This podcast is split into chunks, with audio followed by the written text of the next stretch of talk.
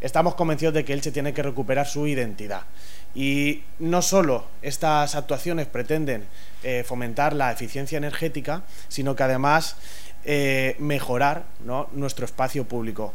Y esto, la conclusión cuál es, es que los detalles sí que importan.